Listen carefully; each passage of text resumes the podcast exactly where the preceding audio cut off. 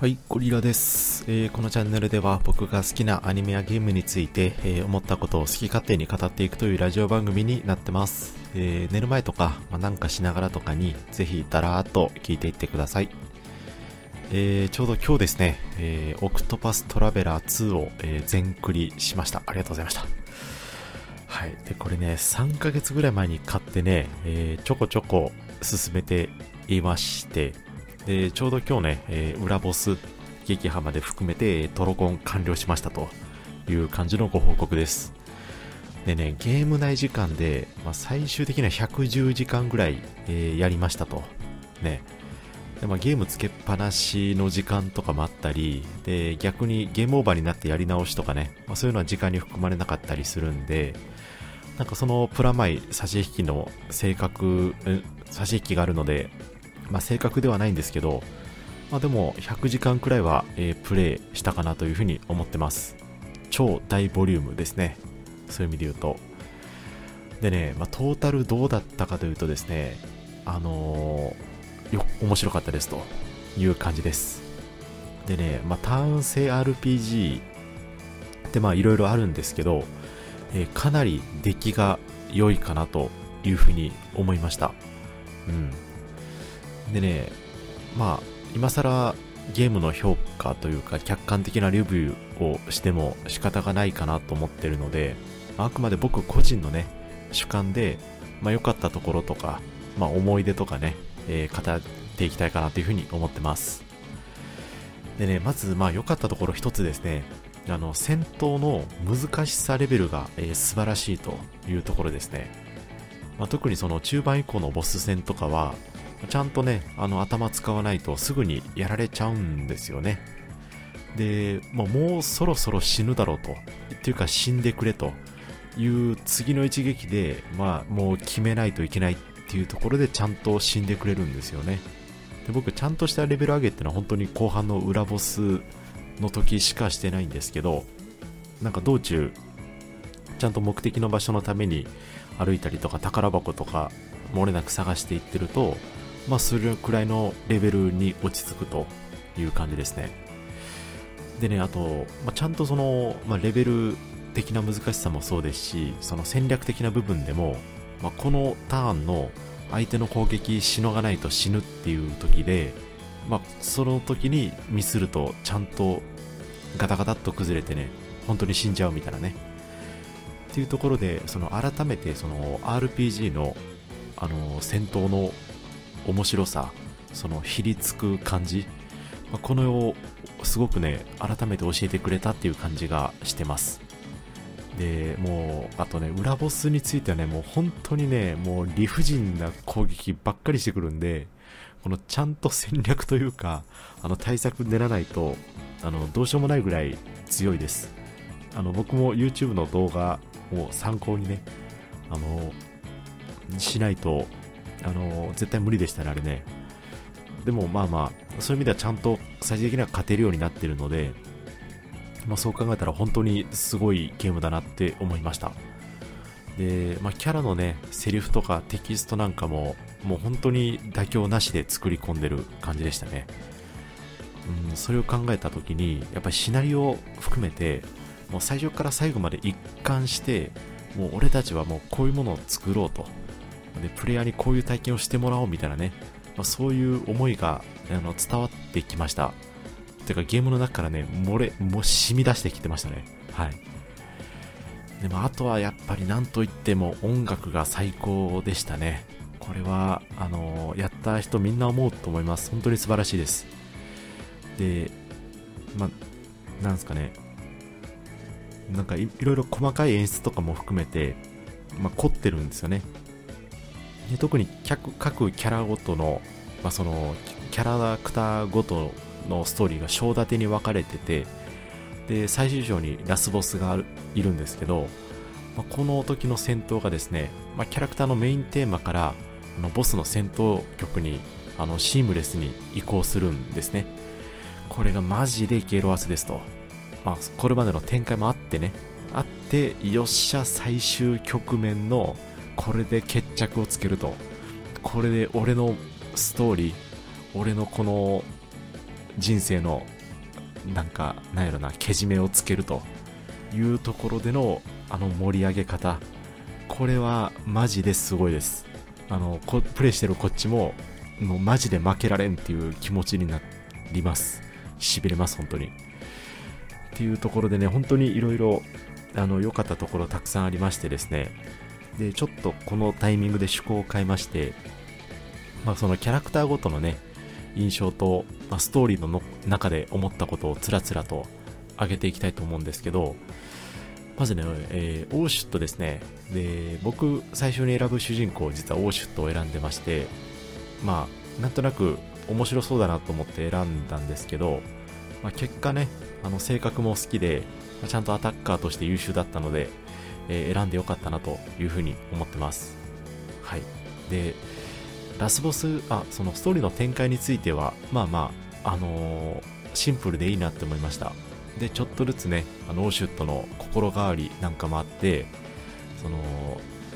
ご飯さえ美味しければいいやっていう感じではあったんですけど多分そのいろいろね、えー、悪さする狩人であったりとかまあどちらかというとその全体的に獣人と比較してその人間としての業の深さみたいなね欲深さみたいなのを描いてたんですけどあのそれでもなんかみんなを守る島を、まあ、みんなそのなんですかね人間だから獣人だからみたいなあんまりそういうの頓着がないんですね。だからこそそれらひっくるめて、えー、これからも守っていきたいなっていうこの純粋さがゆえに導き出したオーシュットの答え。これが結構僕好きでしたねうんであとはじゃあ次パルテティオ行きましょうかでパルテティオねあのーあんま好きじゃなかったですね、個人的にね。いや、物語、あの、痛快でしたよ。あの、やってくれたぜ、パルテティオってのもあったんですけど、これもう本当に僕と FF10 プレイした人だけにかかってる呪いだと思うんですけど、ワッカの声にしか聞こえないんですよね。すげえなんかすげえなんかなんやろなねっとりした輪っかみたいななんかそんな感じに聞こえちゃうんですよね。これ分かる人いますかね？でそこがねどうしても頭からねなんかちらつくんですよね。でちょっとストーリーに集中できないみたいな。でちょっとストーリー的なところで言うとまあちょっと最終的にそのおじさんロックおじさんがねなんか小物になってしまったのでうん、なんとかそこをすごいか寂しかったですね、単純に。なんかもっと、どうしよう、なんか、なんていうんですかね、避けられない事情とかがあったゆえに、ああいうことしたのかなと思ったんですけど、なんか全然そういう感じじゃなかったので、その第1章、第2章あたりのあの嫌がらせ何やってみたいなね、なんかそういうのもちょっと気になりましたし、で、とはいえね、あの、後半は、えー、パルテティオのキャラクタースキルである傭兵予備ですね、まあ、商人のスキルなんですけどこの傭兵予備にもう助けられまくったんでてかあれなかったら裏ボス絶対倒せないと僕は思ってるので、まあ、そういう意味ではすごく、えー、感謝してますという感じですね。はい。でソローネですね。ソローネこれあのエッチなお姉さん枠というふうに僕は位置づけてます。えー、ただ内容がねあの強烈にハードコアな内容だったんでこれマジであの割と12歳以上じゃないと厳しいだろうな。10これ何歳以上なのこれ。ちょっと待ってくださいね。あセロ D17 歳以上ってなってますね。やっぱそうですよねこれ。結構ね直接的な表現とかがあったりしてねあのー、ちょっとしんどいかったですね。であとはちょっと他がちょっとほんわかしてるストーリーとかもあってなんか世界観的にまあどちらかというと明るい系の RPG なんでうんなんかその結構落差が激しいというかね。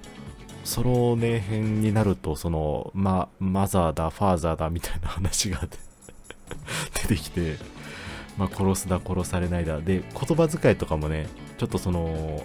なんかマフィア的な言葉遣いになってくるので、まあ、そういう意味ではちょっとあの異色というかねちょっと悪い言い方すると浮いてるような印象でした。で、どうせならね、なんかもっと、この8人と触れ合う中で、えー、何かその、人生にね、楽しみを見出せるような、あの、ストーリーだと、ちょっと個人的には嬉しかったかなというふうに思ってます。うん。でね、テメロスですね。まあ、テメロス最初プレイした時にね、なんじゃこいつみたいな、なんかいけすかねえやつだなと思ったんですけど、まあ、多分いろいろストーリーを追っていくうちに、あの言葉として表現すあのアウトプットされる内容よりも、もっと内面が熱いキャラったんだなと、後になってやっぱ思いますね。でね、なんか仕事なんでねとか言いながらも、仕事なんでねとか言いながら、なんかいろいろなところに首突っ込んで事件解決しようとするんですけど、まあ、とか言いながら誰よりも正義感が強かったんじゃないかなというふうに思います。じゃないとね、あの職業にそもそもついてないと思うんで、で、だからこそね、あの、最後の最後にね、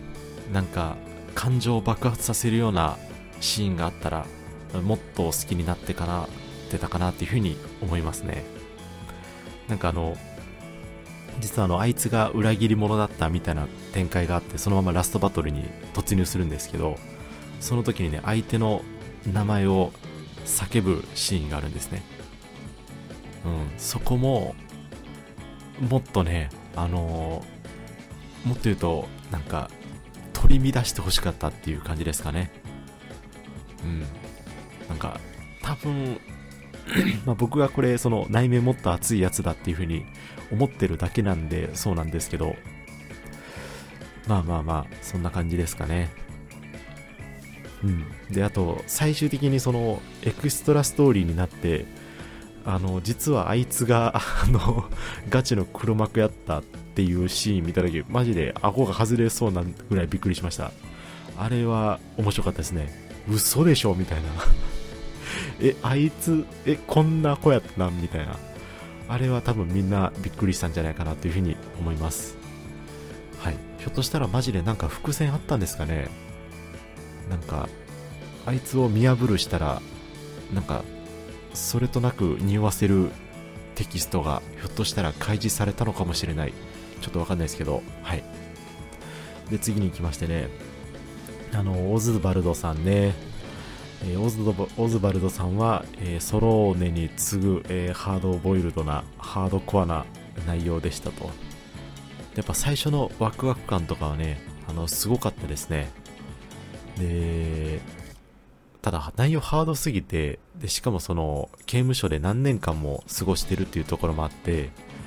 で、しかも家帰ったらね、あの、全部焼け焦げていて、何も残ってないみたいな感じだったんで、なんかひょっとしたらね、この ライバルのハーベイっていうやつが、なんか実、在してんのかみたいなね、イマジナリー的な存在なんかとちょっと思ったりもしたかったんですけど、まあ、ちゃんと実在してたんでよかったです。はい。でね、あの、えー、お母さんと娘さんが、えー、殺されてということでね、もう、後半のね、ハーベイのくずっぷり、あの、声優が小安さんっていうのもあるんですけど、やっぱね、クズ演技させたらやっぱ世界一ですね。クズというか、その、狂気に落ちたキャラクターみたいな感じですね。あのあれですよ、ディオとかもそうでしたもんね、ジョジョの。やっぱあの演技力は、あの、唯一無二やなって思いましたね。で、最終的に第8の根源は愛でしたっていうね、ちょっといい感じの締めくくり方もあって、えー、僕は結構オズバルドのストーリーは全体的に好きでした。はい。で、キャスティですね、次。あの、こんな感じでね、ちょっとダラダラ喋ってくれますよ、本当に。はい。で、キャスティね、うん。キャスティなんか、微妙でしたね、僕の中で。で、なんかラスボスが、あのー、この薬、薬師団のうちのメンバーの一人みたいな感じになっちゃうんですけど、なんか悪の道に染まっていった原因がね、最後まであんまりわからなかった気がしてるんですよね。で、どこかに多分手記が落ちていたのだと思うんですけど、多分僕がそれをちゃんと見れてないだけの可能性が高いんですけど、まあ、なんかその、なんでこんなことなっちゃったんだっけみたいなのが、なんかいまいち共感できなくて、まあ、誰もそうか、誰しもが、そういうもんですよね、邪教徒ってね。まあまあ、いいか、それであれば。で、ただあの、途中で、なんかいろいろ案内してくれるお姉さんが、それこそイマジナリーだったっていうね、ところが、ちょっと僕はびっくりしました。うん。てか、雨降ってんのになんであの雨ざらしの中に船に出して、どっかやるねんっていう、ちょっとそれはびっくりしたんですけどね。まあまあいいや。でもあの、キャラクター的に、あの、尾の一戦がめっちゃ強くて、えー、使いまくってたというふうに記憶してます。あと、BP のね、えー、あの、何だっけ、調合スキルか。調合スキルでね、全体の BP 回復できることの、あの、えげつなさ、この意味を理解してからは、あの、めちゃくちゃ重宝しましたね。はい。で、あと、アグネアですね。アグネアも、えー、まあまあ、まあこんなもんかなっていう感じでしたね。で、まあ、それはそれとして、あの、可愛さを武器に、あの、街のみんなからカツアゲするのは、あの、マジでどうかと思うので、あれはやめた方がいいかなと思います。あと、ドルシネアとね、兄弟弟子だったっていう展開も、あの、すごい個人的には熱くて好きでしたと思います。好きでした。はい。で、最後の最後もね、あの、あの舞台で、えー、アグネアで締めくくるっていうね、演出は、あの良かったですね。あの、おしゃれでした。あのなんか一つのストーリーを、なんか演劇に見立てるっていうね、あの手法は、なんか FF9 ちょっと思い出しませんでした僕は思いましたね。うん。なんかどこがどういう風に重なってるかっていう言語が難しい、言語が難しいんですけど、なんか、うん。何か近いようなものを感じたという風に思います。はい。で、最後、光ですね。えー、今作の主人公という感じなんですけど、まあ、ストーリーもキャラ性能も個人的には文句なしの強さでした。でサブキャラのね火山も好きでしたね。で、まあ、特に光はね一貫していいやつなんで、まあ、それも相まってねあとはその自分の置かれた境遇ですね、えー、王子の身でありながらも、えー、その追い出されるみたいなね。てかむしろ殺されかけて逃げるみたいな感じなんですけどだからこそこの最後の決戦に向かうシーンは、えー、個人的には最高でしたと。やっぱ音楽もね、好きですよ、ヒカルの音楽は。はい。で、まあ、主人公、僕はオーシュと選んだんですけど、まあ、後悔はないんですけど、多分、制作スタッフ的には、光が一番主人公的なポジションに選んでるんだろうなっていうふうに思ってます。はい。こんな感じですかね。ああとあの以下ねちょっと気になったことも挙げていきたいと思ってます。でこれねそのトータル終わったら面白かったっていう思い出で締めくくれるんですけど、えー、序盤からね中盤にかけてのストーリーがちょっとだるいんですよね。うん。で特に最初は、まあ、キャラクター紹介というか本当に序章という感じなんで、えー、個人的にはあんまり楽しめなかったかなとで面白くなるのが、えー、各メンバーの本当に最終章なんですよね。これ僕の感想ですけどね。でで途中でそのあまあいいや。で、まあ、サブストーリーとかね探索要素とかも多いんで多分そのストーリーの盛り上がりにかけて結果途中で投げちゃった人もそこそこいるんじゃないかなというふうに思ってます。で僕前作やってなくてで今回のオクトバストラベラー2が初だったんですけど、で、まあ、当然最初は新鮮さがすごい大きいので、楽しめてたんですけど、やっぱ途中めんどくせえなっていうシーンは結構ありましたね。で、でこれ構造上仕方がないと思ってて、自由度が高いとは言いつつも、まあ、結局8人を、まあ、大体同じペースで進める感じになるじゃないですか。で、あの、推奨レベルとかがあって、あの、多分レベル1とか2と ,2 とかだと絶対勝てないみたいなキャラクターがいるんで、ってなった時にね、あのなんて言うんだろうな。そもそもここまでストーリー進めててでじゃあ次の章に行こうかってなった時にレベルが高すぎてですねあの別のキャラクターに一旦ストーリー進めてみたいな感じで間が結構空いちゃうんですよね。なので、えー、忘れちゃうとみたいなところもあって、まあ、これはね自由度 あの自由度を大切にしてる以上もこれ避けられないと思うんですけど、まあ、そこも相まってちょっと主人公ああ違うわストーリーってちょっとだれちゃったかなっていうふうに思ってます。でもう一つがね不満点なんですけどあのキャラクターのねストーリーに仲間がね全く関与してこないっていうところなんですよね。これも結局自由度を優先したがゆえの弊害だと思ってるんですけど一応クロスストーリーみたいなのあるんですけどなんかもっともっと仲間同士のつながりとかこの関係性を深めたりとかですね、えー、なんかキャラ同士にぶつかったりとかなんかダメなところを補い合ったりみたいなのがあってもよかったかなっていうふうに思ってます。じゃあこれどうやって実現すんねんって言うとめちゃくちゃ難しいんですけど、まあこれは仕方のない部分かなと思いつつも、まあちょっともう少しこうしたら、えー、熱くなったんじゃないかなというふうに思ってます。うん。そうですね、本当にみんなで、みんなで会話するのって多分エクストラストーリーに入ってからですよね。ね、そのレベルなんで、なんかもっと中盤の山場みたいなのを8人全員で解決するみたいなのがあってもそこまでその全体の何て言うんですかね